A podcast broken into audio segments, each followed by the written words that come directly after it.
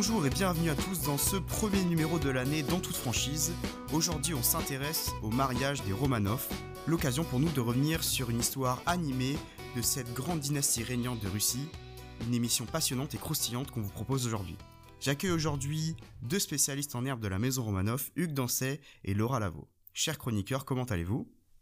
Je vais très bien, merci, heureux d'être ici. Salut Et écoute, ça va très bien. Et on commence tout de suite avec toi Hugues, tu vas nous parler de cette célèbre maison. Ok, bon, euh, on, va d'abord mettre un peu de contexte historique avant de parler de Romanov.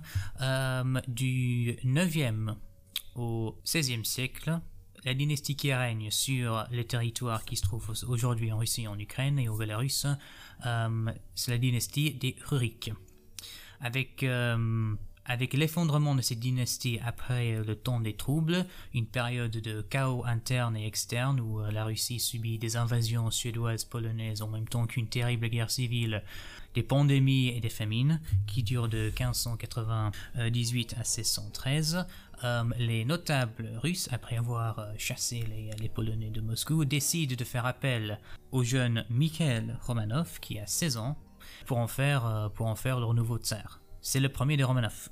Cette dynastie va régner pendant 300 ans avant euh, leur chute en 1917 avec l'assassinat de Nicolas II et euh, l'abdication de fait de son frère. Euh.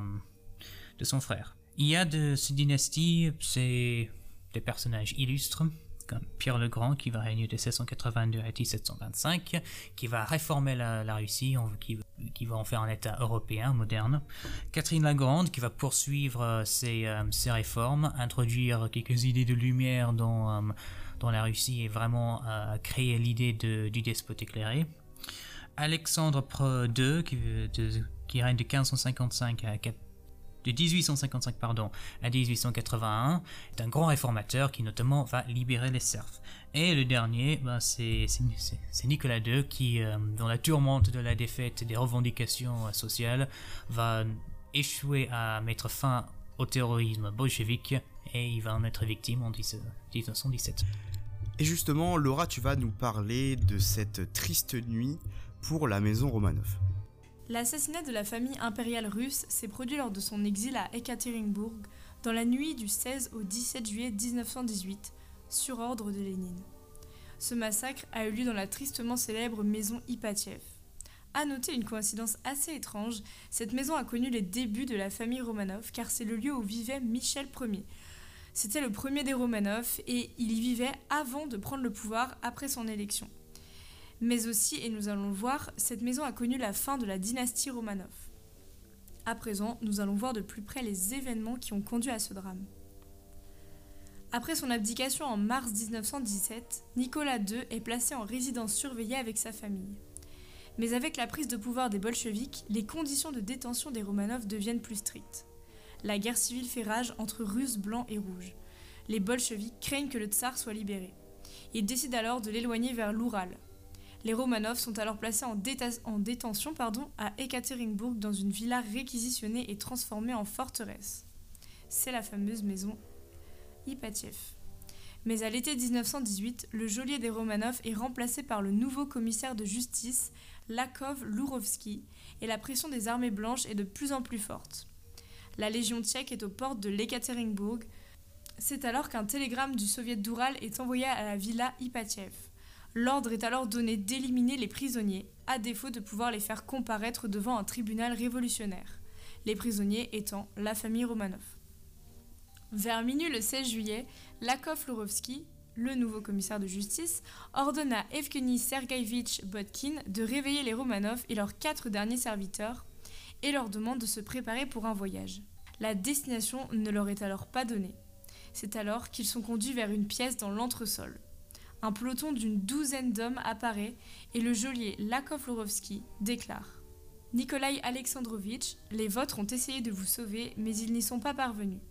Et nous sommes obligés de vous fusiller. Votre vie est terminée. Après ces mots, des coups de feu retentissent, mais sont cachés par des véhicules qui sont alors devant le bâtiment positionné et qui sont alors en train de faire vrombir leur moteur.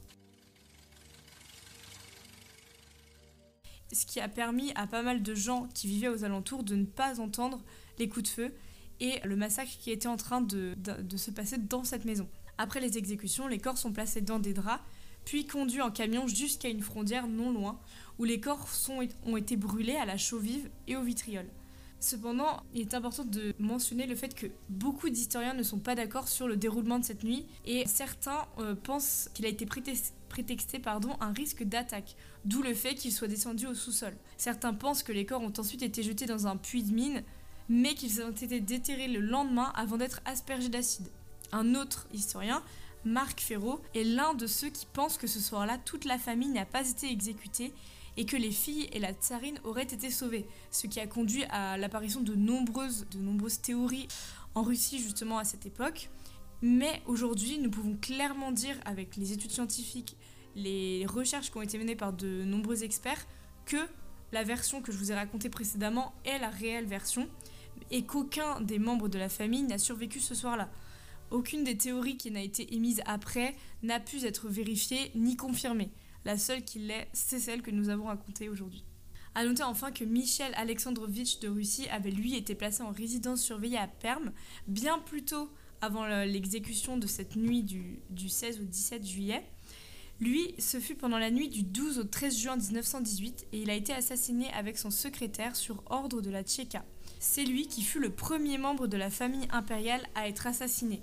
Donc si on récapitule, du 13 juin 1918 au 30 janvier 1919, c'est au total 18 membres de la famille impériale qui ont été assassinés car d'autres membres de la famille ont ensuite été euh, assassinés de la fin de l'année jusqu'en janvier. On l'a bien compris, cette nuit pour les Romanov a été assez terrible et a signé probablement la fin de cette dynastie. Euh, à ton avis, Laura, penses-tu que ce nouveau Romanov serait un danger pour euh, le pouvoir de Vladimir Poutine en Russie? Concernant la position de Vladimir Poutine vis-à-vis de ce mariage entre l'héritier des Romanov et une fille de diplomate italienne, il s'agit principalement de réactions de ministres de Vladimir Poutine. Le président russe est resté muet face à cette union, expliquant qu'il ne félicitera pas les mariés. Paris Match rapporte que le Kremlin a fait en sorte de banaliser l'événement et de faire comprendre à son administration et notamment à ses hauts dignitaires, oligarques et autres responsables politiques qu'il serait judicieux pour eux de ne pas clamer trop haut leur joie de voir l'héritier des Romanov se marier à Saint-Pétersbourg. Cela étant dit, cet événement n'a pas été interdit par un président russe qui perpétue d'un certain point de vue un héritage soviétique responsable de l'assassinat de la famille Romanov en 1918.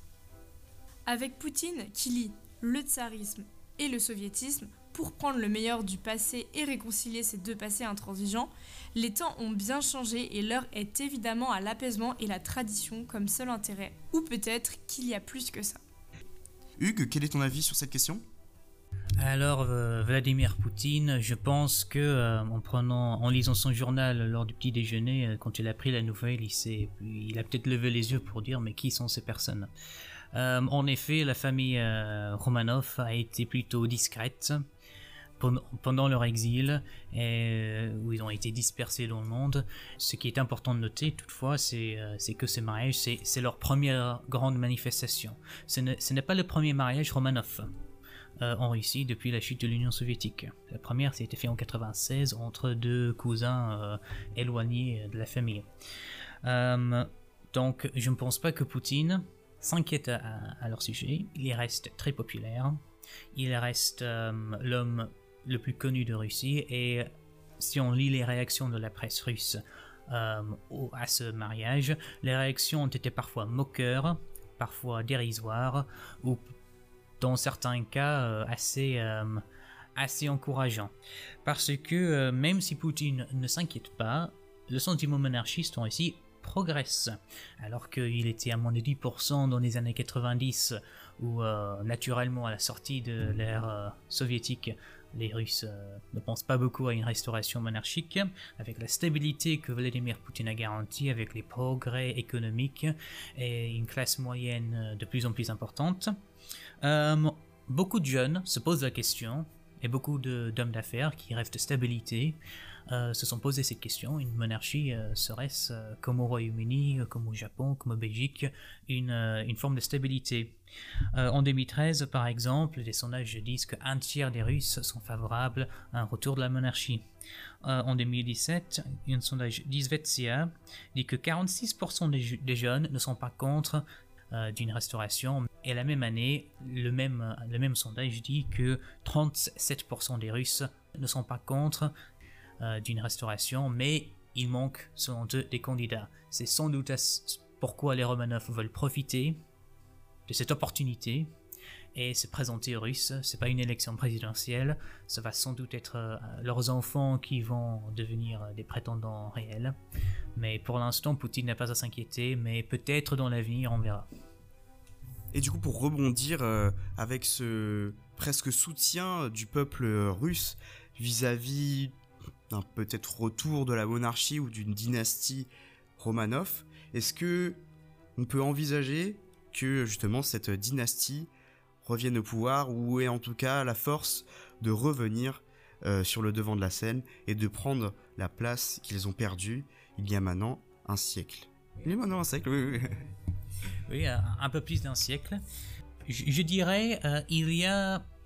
Euh, Churchill disait, il faut jamais compter le temps en politique, il faut compter les moments. Et il se peut que euh, qu'un jeune Romanov profite des circonstances pour euh, euh, se présenter au peuple et devenir un nouveau tsar.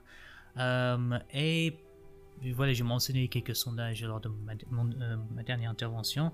Il est tout à fait possible que que quelque chose se passe. le président du grand parti d'extrême droite en Russie, M. Jirinovski, du parti euh, LDPR, euh, est devenu royaliste dans les, dernièrement. Il veut donner le pouvoir à un tsar euh, tout-puissant, autocrate, dans la tradition des Romanov. il y a également l'Église orthodoxe qui reconnaît la mère du prince George qui s'est marié avec avec la belle italienne.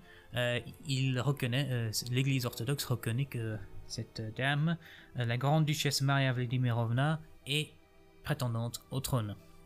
Et il y a aussi euh, des, organisations de jeunesse, des organisations culturelles, historiques, associatives, qui euh, dénoncent de plus en plus les abus du système communiste et qui, au contraire, se, rattachent avec ferveur aux valeurs spirituelles et morales de l'Empire l'Empire de Romanov. Et il est tout à fait possible que les circonstances se présentent pour qu'un jeune, euh, euh, un jeune ou, un, prétendant Romanov en profite pour arriver au pouvoir, ou qu'il soit mis au pouvoir, tout comme euh, par, une autre classe politique. N'oublions pas qu'il y a des précédents. Le dictateur Franco sait très bien que s'il quitte la scène, les communistes et les socialistes risquent de revenir au pouvoir. La meilleure manière pour lui, selon lui, de garantir la paix dans son, dans son état, c'était de réinstaller la monarchie. Même euh, il est tout à fait possible que cela se passe dans l'avenir. Laura, j'ai cru comprendre que ton avis se rapprochait quelque peu de celui de Hugues. C'est ça? Effectivement, Théo, euh, il me semble que plusieurs points évoqués par euh, Hugues semblent pertinents. Je pense que Poutine est actuellement trop puissant pour être déstabilisé par l'arrivée d'une nouvelle ou d'un renouveau de la dynastie Romanov, si je puis dire. Malgré tout, il reste important de noter qu'il euh, est nécessaire de surveiller de près cette, euh, évolution de l'attrait de la population, notamment euh, concernant cette famille Romanov qui pourrait réapparaître sur le devant de la scène. car si une volonté de voir ressurgir cette dynastie au nom de la tradition venait à se perpétuer dans les années à venir et pourrait même augmenter au sein de la population, il se pourrait que cette famille revienne au pouvoir. Mais pour l'instant, il semble évident qu'ils euh, ne sont pas assez puissants pour, euh, pour déstabiliser et prendre la place de Poutine. Nous arrivons à la fin de cette émission sur le mariage des Romanov, qui a plus parlé d'histoire euh, des Romanov qu'autre chose. Le côté people n'intéressant pas vraiment nos chroniqueurs. On se retrouve pour une prochaine émission dans plusieurs semaines. Merci de nous avoir écoutés et à bientôt. Salut Eh bien merci à tous de nous avoir écoutés et je vous souhaite une très belle journée. Merci beaucoup et bonne journée à tous.